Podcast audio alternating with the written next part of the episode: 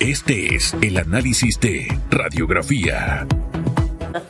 George, no me quieres dejar aplaudir. Ahí sonó, ¿ah? Sonó algo. Oiga, ahí sonó algo, porque de verdad, el haber vetado esa iniciativa del diputado Javier Sucre me encantó. Hay la oportunidad ahora y al resto de los diputados a sentarse en enero cuando regresen. ¿Se visten de blanco? No, En este enero no se en visten este de no, blanco. es en el próximo, Bueno, en- en, la, en la próxima legislatura que inicia en julio. a partir de, ajá. Bueno, en enero de este año, cuando regresen, agarren esta norma y revísenla, porque hay oportunidad de reforzarla, Feli. Y esas son las cosas al final que tienen que hacer. Pero estos exabruptos de presupuesto, usted que maneja esos números. Bueno, eh, existen dos mundiales en estos momentos, Susan Elizabeth Castillo. El mundial de Qatar, donde vimos que hay selecciones que están metiendo muchos goles, pero existe otro mundial que inició en el 2019 en el órgano legislativo, donde hay diputados que son nueve de áreas. Goles y goles y goles tras goles. Uno de esos últimos goles es el aumento en el presupuesto de la Asamblea Nacional. Y aquí recuerdo que lo dije al principio de esta legislatura, ese presupuesto es de 143 eh, millones de dólares. Fue, vamos a hablar en pasado porque fue en su momento, de 143 millones de dólares. Y cuando se aprobó, hubo diputados del Partido Revolucionario Democrático que dijeron este presupuesto es de austeridad porque es más bajo que el anterior. Y aquí lo adelantamos. A medida que avanza la legislatura en la Asamblea Nacional, los diputados van incrementando este presupuesto a través de partidas. Y estos incrementos se desconocen en vista de que los medios de comunicación, específicamente los periodistas, no tienen espacios en esta comisión de presupuesto gobernada, presidida, comandada por el diputado del PRD, Benicio Robinson, porque solamente pueden ingresar los fotógrafos y camarógrafos cinco minutos y los periodistas se quedan en un salón, ya no es como antes, cuando los diputados eh, invitaban a los periodistas a esta comisión para hacer los apuntes y poder registrar todas las modificaciones.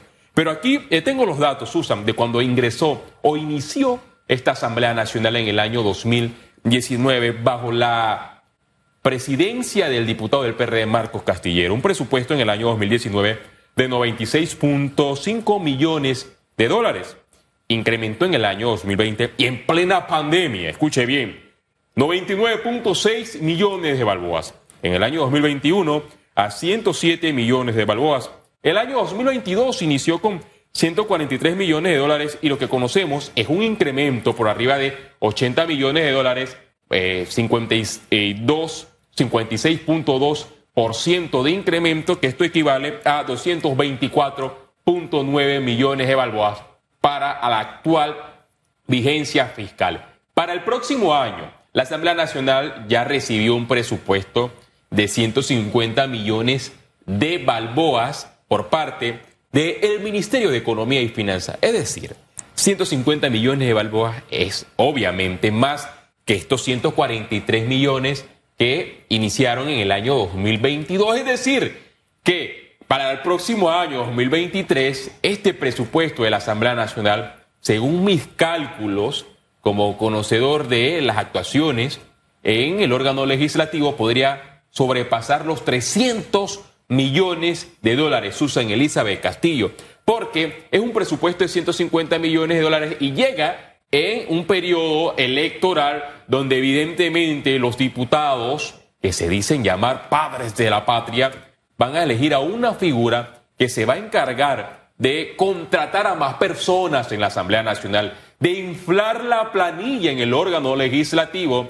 y en vista de que no hay una figura fiscalizadora. Sí, la figura existe en una entidad, existe en nuestra constitución, pero realmente es invisible. Hablamos del Contralor Gerardo Solís, porque hasta el momento no ha auditado la planilla de la Asamblea Nacional. ¿Qué están haciendo los diputados con este presupuesto que supera los 224 millones de balboas? ¿A qué están destinados?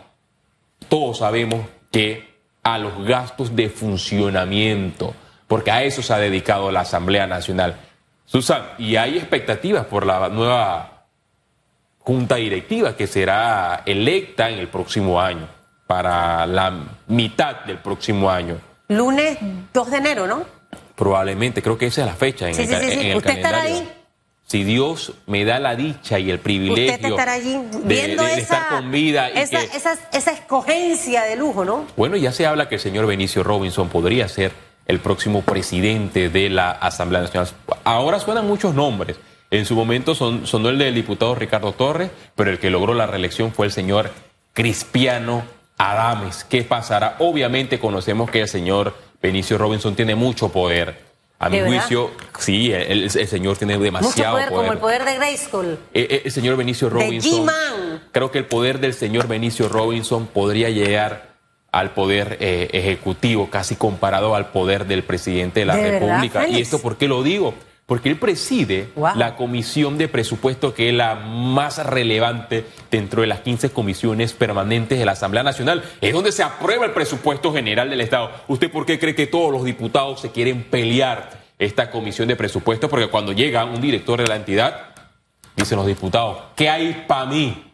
O sea, usted quiere un presupuesto de tantos millones de dólares para esa entidad, ¿cuánto tiene para mi circuito? ¿Cuánto tiene para mí?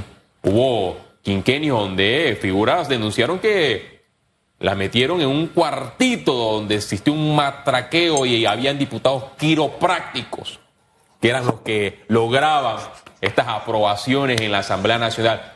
Estas prácticas se seguirán repitiendo, es lo que se desconoce, Susan, porque como lo dije al principio del análisis, los medios de comunicación, escuchen bien, no tienen un acceso 100% a una comisión de presupuesto, pese a que el actual presidente de la Asamblea, Cristiano Adames, siempre menciona que el órgano legislativo es de puertas abiertas para la ciudadanía. Yo le prohíbo a usted que usted me haga esas cosas cuando yo estoy tomando agua. O sea, que yo me he imaginado a los quiroprácticos de la asamblea. Bueno. El quiropráctico es ese que hace cra. O sea, yo a, no me. a usted no le recomiendo ser ministra de Estado o directora de alguna entidad porque la pueden pasar por el cuartito de la estética del míreme, míreme, míreme, míreme, míreme. Usted cree que existe un ser, míreme, no me quiten la mirada, que a esta ciudadana le pueda hacer ese tipo de acrobacias para someterme. Sinceramente, Félix, No, no creo. Pero ¿qué pasa? Que hay personas que son verticales cuando están fuera del gobierno, pero cuando son designadas en altos cargos, no denuncian. se yo seguiré siendo la misma El- hoy y siempre. el último que se atrevió a denunciar fue el diputados administrador o del ministros canal. que llegan ahí y se dejan manipular, porque son personas que no tienen carácter y no tienen una personalidad formada. Triste y lamentable la pésima imagen en realidad que hemos tenido en los últimos años de la Asamblea Nacional de Diputados. Pero repito, como hemos dicho en esta mesa muchas veces, lo dice Feli, lo dice Hugo, lo digo yo, usted tiene la oportunidad de cambiar esto, de cambiarlo por completo rumbo al 2024. Veremos qué pasa en enero. Yo sé, me acaba de dar hipo y todo, mire. Sí. Me dio hipo y todo, Feli, porque me Eh, reí para adentro. Bueno, y la, y la culpa sería de los electores si nuevamente le dan el espaldarazo a esos diputados, porque si usted cuestiona por redes a un diputado, usted también está en la Asamblea Nacional sesionando, porque el diputado de su circuito es la representación de usted ante el Parlamento, que es la Asamblea Nacional. La decisión está en sus manos el próximo, el, el próximo 5 de mayo del año 2024. Voy a taparme la nariz para que se me quite el hipo. Bueno, Usted me dio hipo con eso de, de los quiroprácticos allá No- en la asamblea. nueve de y, la y mañana, a tomar el Susan. agua con la nariz tapada. nos debemos ir mañana con más información aquí en Radiografía.